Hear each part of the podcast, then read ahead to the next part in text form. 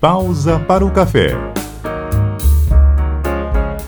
Olá, bom dia, boa tarde, boa noite para você que acompanha o podcast Pausa para o Café ou está conhecendo agora. Eu sou o Gilmar Prete e nesse episódio eu vou conversar com o antropólogo pai d'égua, o Anselmo Paz. A gente vai tentar explicar o dialeto paraense para você, as nossas gírias. Anselmo, muito obrigado por ter aceitado o convite e seja bem-vindo. Bom dia, boa tarde aqui nesse momento, mas sempre à disposição e sempre atento ao que a cultura paraense tem para nos ensinar. Anselmo, o Pará ele tem muitas características próprias, né? A gente tem aí a chuva todo dia, a gente tem a estação das docas, que é algo muito bom, algo muito diferente, é, é, o carimbó. A gente também tem as expressões nossas aqui das gírias paraenses. A gente utiliza, por exemplo, égua como vírgula aqui, né? Como é que é, é, é, é tem entonação diferente? Como é que a gente conseguiria explicar, por exemplo, para uma pessoa de fora do Pará o que, que é o égua? O que, que é exatamente o égua pra gente? Olha, é, isso é uma das características da própria cultura. Nem sempre ela pode ser racionalizada, nem sempre ela pode ser explicada de maneira muito objetiva. O égua é o maior exemplo dessa riqueza de sentidos e das muitas camadas que as palavras podem ter, que as expressões podem ter, que as imagens que essas palavras se requerem podem é, provocar na imaginação, no espírito, na emoção do sujeito. Então, o ego, ele não só é uma vírgula, mas ele também é o meu espanto, ele é algo que marca, que reforça uma ideia, e ele pode estar ali meio que flutuando, pronto para marcar a minha identidade enquanto paraense. Então, ele serve também para que o sujeito possa identificar o outro como parte de um grupo. Realmente, o ego é uma vírgula, no sentido em que ele está em todo lugar, né? É verdade, o égua também pode ser usado como dúvida, né, como espanto, como raiva, surpresa, entre outras, outros, outras situações que podem acontecer com a gente. Agora, tem outras expressões, por exemplo, é, tem aquela vontade que a pessoa tem até para se apaixonar por alguém, aí usa a expressão, um amigo usa a expressão, ah, tu já queres, né, tu já queres. A pessoa nem fala o que que é, mas o, só o tu já queres já é algo que realmente simboliza que a pessoa realmente quer ficar com alguém ou quer namorar com alguém. Ou quer algo, é o querer algo, né? E aí quando você lança isso, você está falando até de maneira provocativa, tu já queres, né? Ou seja, tu tens interesse, tu tens desejo interativo, né? E pode sim ser uma pessoa, pode sim ser um interesse romântico. Nós temos várias, né? Uma delas que eu acho bem interessante porque remete também uma imagem material é o famoso de rocha. Então, quando você é fala verdade. de rocha, você está o quê? Reforçando, dizendo que algo é verdadeiro, que aquilo é de fato que, tá, que você está expressando. E isso remete a uma imagem material. Porque a gente está falando algo de rocha, a gente está falando da firmeza da rocha, da certeza da rocha, né? da solidez da rocha. Então, a palavra também tem essa dimensão que pode remeter a uma perspectiva material. O de rocha, com certeza, é uma delas. Temos o de rocha, eu achei interessante você entrar logo no de rocha, eu até ia falar um pouco mais à frente. Ele realmente ah. é uma expressão que é muito utilizada, né, o de rocha.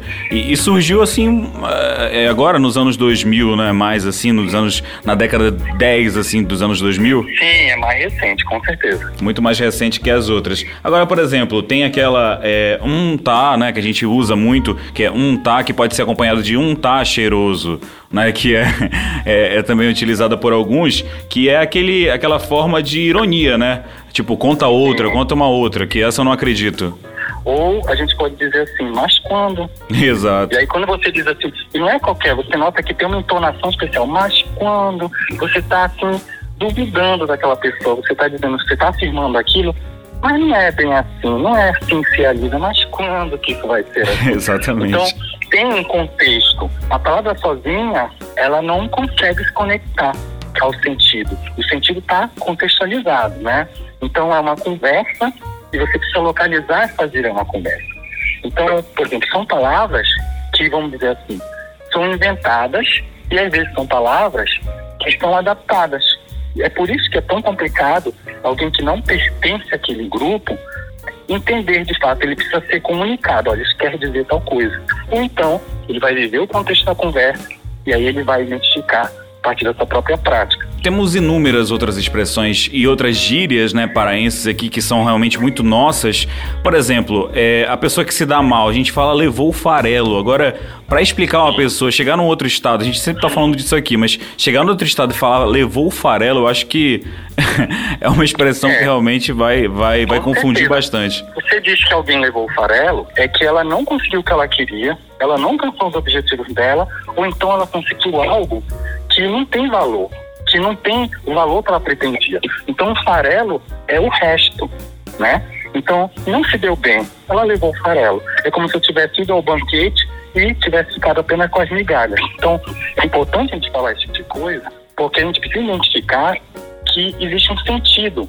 Não é uma expressão pobre, é uma uhum. expressão riquíssima. A gíria é uma expressão de riqueza da linguagem. Anselmo, tem aqueles que, aquelas expressões que vêm com o, o T na frente, né? O tá, o TE, é, por exemplo, é, tá selado, é, te orienta, te é doida, não tem esses aí, te abicora, te vira, tu não é jabuti, tem esses que vêm com T ou TA. Sim, com certeza. É, primeiro está afirmando algo, né? Está afirmando a condição. Então, tá. Aí, mas quando você falou o, específico, então, assim, tá, nesse termo você está duvidando novamente do sujeito, né? Então, existe essa perspectiva sempre de contextualizar. Vamos botar um aqui um pouquinho diferente.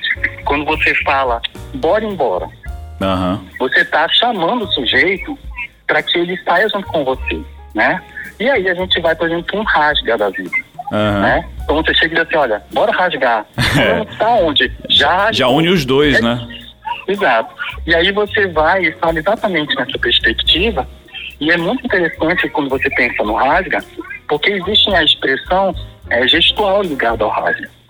Então, é difícil expressar isso apenas através de palavras, mas você pode simplesmente fazer um gesto com a mão e você sabe que ela está falando, bora rasgar daqui, né? Que é aquele gesto com a palma da mão para cima e mexendo como se você estivesse repetidamente se afastando do sujeito. Então é muito interessante você perceber também a gestualidade que existe. Agora, Anselmo, a gente tem uma, umas expressões na língua portuguesa mesmo, por exemplo, algumas evoluções, né? E algumas adaptações também. É, por exemplo, é, você era voz me ser, né? Então foi, foi diminuindo e agora na internet a gente bota só o VC. É, tem uma junção de palavras. Por exemplo, a gente tem aqui uma expressão que é tu é doido. Tu é doido é, né? Mas normalmente a gente fala é até doido, é. É né? uma pergunta, mas é uma pergunta que é uma afirmação, né? Pois é, e junta né, as palavras. A gente fala praticamente até doido, é. Não é isso? Exato, exato. E isso é, na verdade, da própria expressão no sujeito. É, existe a linguagem culta, existe a pronúncia que tem uma tonalidade específica, e aí, de repente, no afã da vida, na velocidade da fala, e na, também no desejo de musicalidade que existe também na cultura paraense, você constrói essas, esse conjunto de palavras que estão numa palavra só. Tem uma musicalidade, tem uma sonoridade, tem uma beleza na frase. E aí aquilo pega, né? Que também pode ser visto como uma gíria. Pegou nós vamos usar, nós queremos usar, porque aquela gíria pegou. E, e, é engraçado, Anselmo, que a gente não tem aulas de gírias paraenses, né? E a gente acaba aprendendo isso no dia a dia, no cotidiano, as pessoas acabam. A gente não tem um dicionário papaxibé, por exemplo. Mas todos nós aprendemos tudo. A cultura é sempre aprendida, né? Então, enquanto expressão da fala, enquanto expressão do mundo, você precisa aprender. Então, entre as coisas que a gente aprende, estão as gírias. E você não aprende só as gírias é, através do ambiente familiar, você não aprende só as gírias através do diálogo nos seus grupos, mas você também pode aprender gírias através dos meios de comunicação. Então, por exemplo, novelas podem reforçar gírias, né? É, filmes podem reforçar gírias. A gente sabe que o pai d'égua era talvez fosse mais utilizado no passado ou utilizado por determinados grupos e atualmente o pai d'égua ele é muitas das vezes colocado em obras, colocado na mídia para marcar que você está falando de um paraense que está inserido na sua cultura. Então existe também esse aspecto. Você também pode aprender a gíria outros meios de comunicação, inclusive de massa. Anselmo, queria te agradecer muito a participação, a atenção. Anselmo Paz, ele que é antropólogo, pegou o seu tempo para falar um pouco com a gente sobre essas gírias paraenses, esse papo tão legal, né, e tão bacana de poder conversar com você. Queria te agradecer pela participação. Eu queria dizer, já que a gente está falando tanto de expressões paraenses, eu acho que foi um papo bem pai d'égua. Eu acho também que o papo foi bem pai d'égua. Quando você precisar de alguma coisa, bora. Estou aqui. É isso aí. Muito obrigado, Anselmo. Muito Esse foi Anselmo Paz participando com a gente. Muito obrigado a você também que ouviu o nosso podcast. Até a próxima.